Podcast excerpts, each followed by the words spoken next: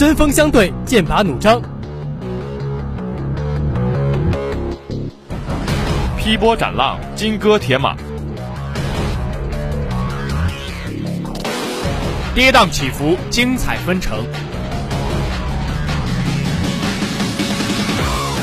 通经博古，扣人心弦。再搓起来，这次球进了！巴萨绝杀！你怎能不爱足球啊？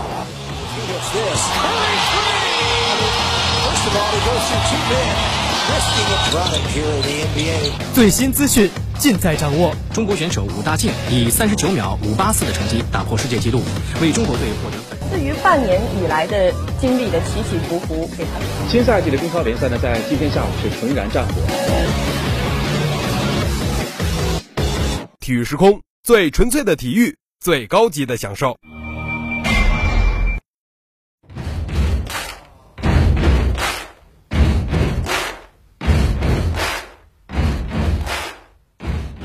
Hello，各位音柱下以及收音机前的加纳听友们，大家下午好呀！又到了每周二下午的体育时空时间了，我是少爷。Hello，大家下午好，我是小哥。小哥啊，怎么看你最近郁郁寡欢的？哎，这不是最近一直在看世界杯吗？怎么着？自己支持的球队输球啦？差不多吧，自己支持的球队输球了，所以我就输钱了。哎，没事儿，我一会儿去三江楼的天台冷静冷静。啊，小哥，你怎么还赌钱啊？什么赌钱啊？公益体育竞彩了，没听过公益体彩乐善人生吗？我还是觉得足球竞彩不是很靠谱，毕竟损失的可是自己的钱啊。确实不靠谱啊！什么足球反着买，别墅靠大海，偶尔买平局，开上布加迪，这些都太不具有规律性了。对呀，沙特既然能和中国一比一踢平，也能二比一战胜阿根廷，这上哪说理去啊？所以说呀，足球比赛具有很强的偶然性。从而足球竞彩就有了很大的风险，听众朋友们可一定要理性下注，毕竟重在参与嘛。俗话说啊，小赌怡情，大赌伤身，伤钱伤命还飞天台啊！哦，对了，少爷，第一期体育时空的反响如何呀？老波们有没有夸我啥？当然夸了，夸你对稿子不熟悉，夸你体育新闻读得没活力，还夸你天津口音标准，尤其是赛况扫描部分。真的吗？我不信。那就来看看这次怎么样吧。下面进入赛况扫描。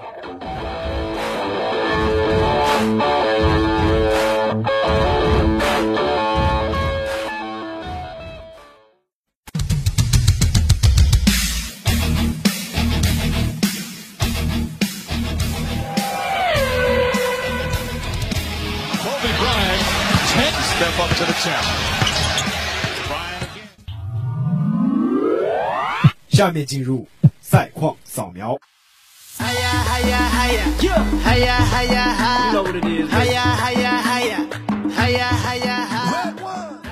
首先来看足球，北京时间十月二十七日，世界杯小组赛 F 组第二轮，比利时对阵摩洛哥在哈利法国际体育场打响。上半场，塞斯越位在先，齐耶赫任意球破门无效。下半场，萨比里小角度任意球直接破门，打破僵局。补时阶段，齐耶赫助攻阿布赫拉尔破门锁定胜局。全场战罢，摩洛哥二比零战胜比利时，升至小组第一。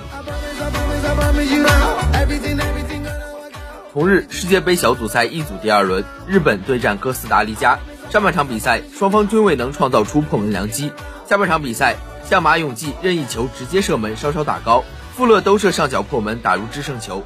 最终全场比赛结束，哥斯达黎加一比零战胜日本，迎来球队本届世界杯首场胜利。北京时间十一月二十八日，世界杯 F 组小组赛第二轮，克罗地亚对阵加拿大。上半场，加拿大取得梦幻开局，阿方索·戴维斯头球破门，随后克罗地亚大举反攻。利瓦亚助攻克拉马里奇破门，但因前者越位进球无效。佩里西奇助攻克拉马里奇破门扳平。一边再战，佩里西奇助攻克拉马里奇梅开二度，再度将比分超出。伤停补时阶段，米勒失误，替补登场的奥尔西奇助攻马耶尔推射破门，锁定胜局。最终，克罗地亚四比一逆转加拿大，占据出线主动权。末轮战平比利时即可出线，加拿大则两连败，提前无缘出线。同日，世界杯一组小组赛第二轮，西班牙大战德国。上半场，奥尔莫爆射击中立柱，阿尔巴远射打偏，格纳布里兜射偏出球门，费兰托雷斯门前打高，与迪格头球破门被吹越位。下半场，基米希打门被扑，莫拉塔门前抢点破门，穆西亚拉单刀被扑。菲尔克卢格抽射破门扳平比分，最终西班牙和德国各取一分。下面让我们把目光投向大洋彼岸的 NBA 赛场。北京时间十月二十七日，湖人客场以一百四十三比一百三十八战胜马刺。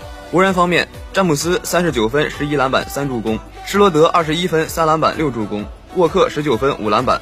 马刺方面，约翰逊二十六分、十篮板、三助攻、两抢断；琼斯二十三分、八篮板、十三助攻、两抢断；瓦塞尔二十分、四篮板、三个助攻。同日，火箭主场以一百一十八比一百零五战胜雷霆。火箭方面，格林二十八分九助攻，史密斯十五分十三篮板，马修斯十一分。雷霆方面，亚历山大三十二分二抢断，基迪十八分五篮板，波库舍夫斯基十五分六篮板两个助攻。同日，太阳主场以一百一十三比一百一十二战胜爵士。太阳方面，布克二十七分十一篮板七助攻，艾顿二十九分二十篮板三助攻，布里奇斯十六分三篮板。爵士方面，克拉克森二十二分五篮板五助攻，萨克斯顿二十分五助攻，奥利尼克十分六篮板三个助攻。下面进入热点追踪。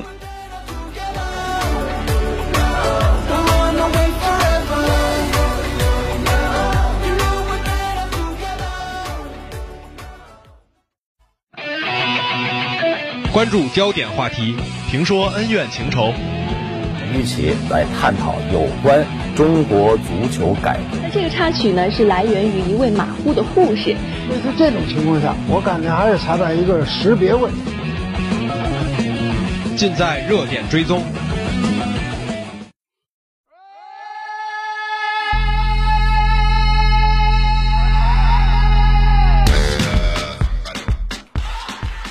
欢迎来到热点追踪。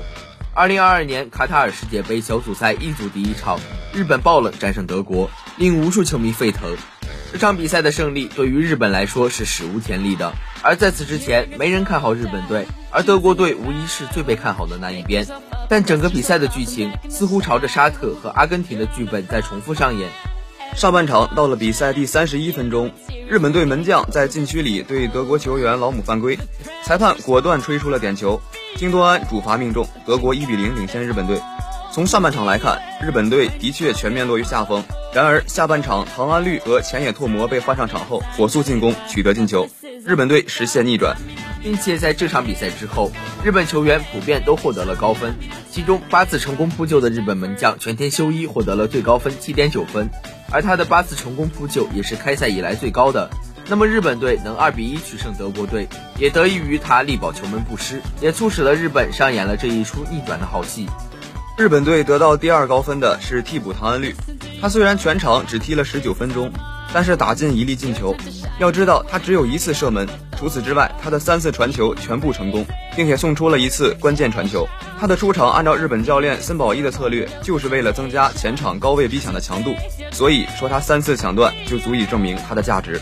日本足球如今终于实现的盛景，与他们尊重足球规律、多名球员坚持在德国、法国等联赛留洋不无关系，还和他们过去不断总结失败的经验有关。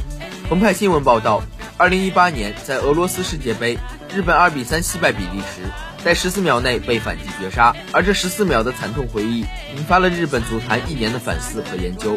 日本足球走到今天，满打满算其实用了一百年。这一百年里，从小学分配教练到学校与职业队接轨，再到全国高中联赛，不仅学习踢球两不误，孩子踢出来也有很多职业道路。家长也全力支持小孩子去踢球。那么从小学到大学，再到正规联赛，每个学校都有正规的足球场，甚至小学的足球联赛现场能有上万人观众，并且还有电视转播。那么截至目前，全日本在册的职业足球运动员达到了一百万人。这就是日本足球走到如今的根本原因。那么本场比赛之后，日本队主教练森保一也再一次强调，他们打进世界杯八强的目标没有改变，他们的目标依然是改写日本足球的历史。只有胜利才能抹平过去的挫败感，而胜利是通过当下创造的。下面进入体坛人物会。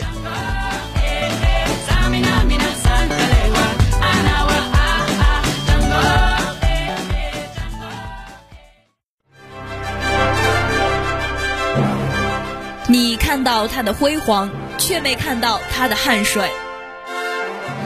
你看到他在领奖台上的高大，却没看到他在训练场上的卑微。他们是运动场上的英雄，他们引领着时代的速度。体坛人物会，让我们走进英雄的世界，领略英雄的风采。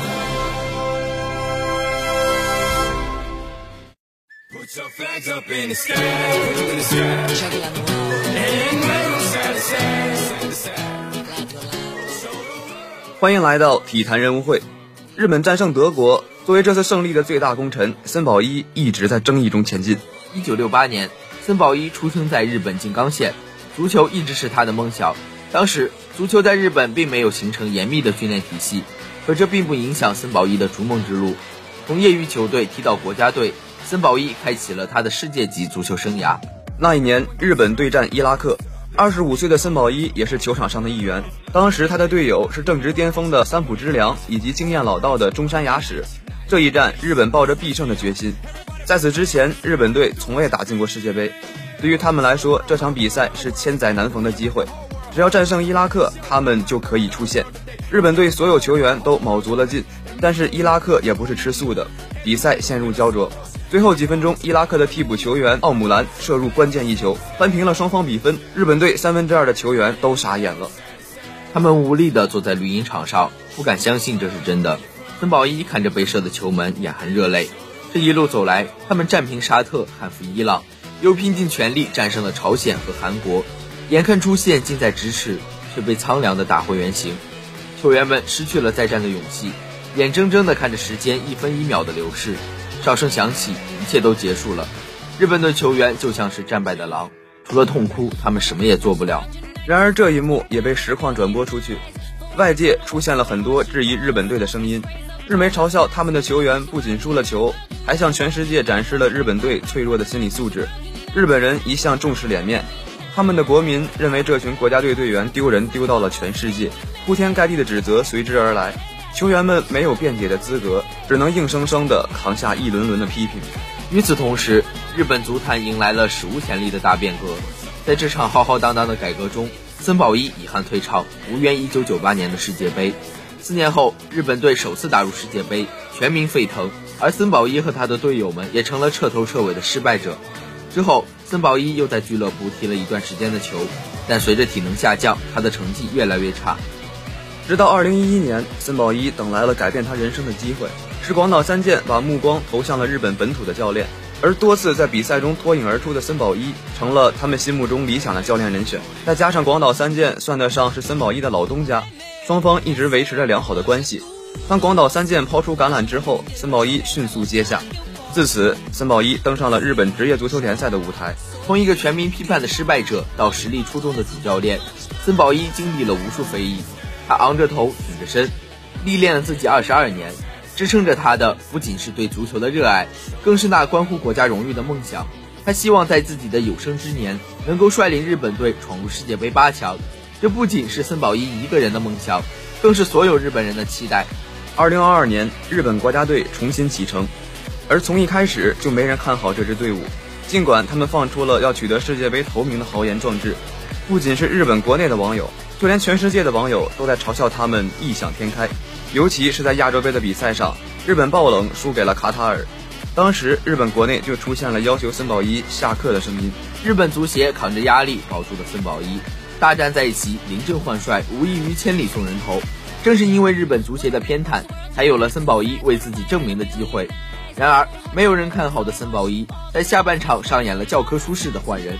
那一刻，全网沸腾，主教练森保一也是热泪盈眶。这一战他赌赢了，从前期的消磨到后期的突击，森保一每一步都走得很小心，你强我弱，森保一只能一点点的啃下德国队这块硬骨头。这一战，日本以弱胜强，森保一也从最无能的教练变成了日本球迷口中的森胜，铺天盖地的赞美席卷而来，甚至还有不少日本网友向森保一磕头道歉。对此，森保一保持着一如既往的谦虚。比赛结束后的一分钟，他们立刻围坐在一起进行了小组总结。日本队在配合和意志上完全碾压了对面的德国队，他们没有主心骨，因为个个都是主心骨。他们从球员到教练完全都是一体的，没有个人英雄主义，每一个人都不可或缺。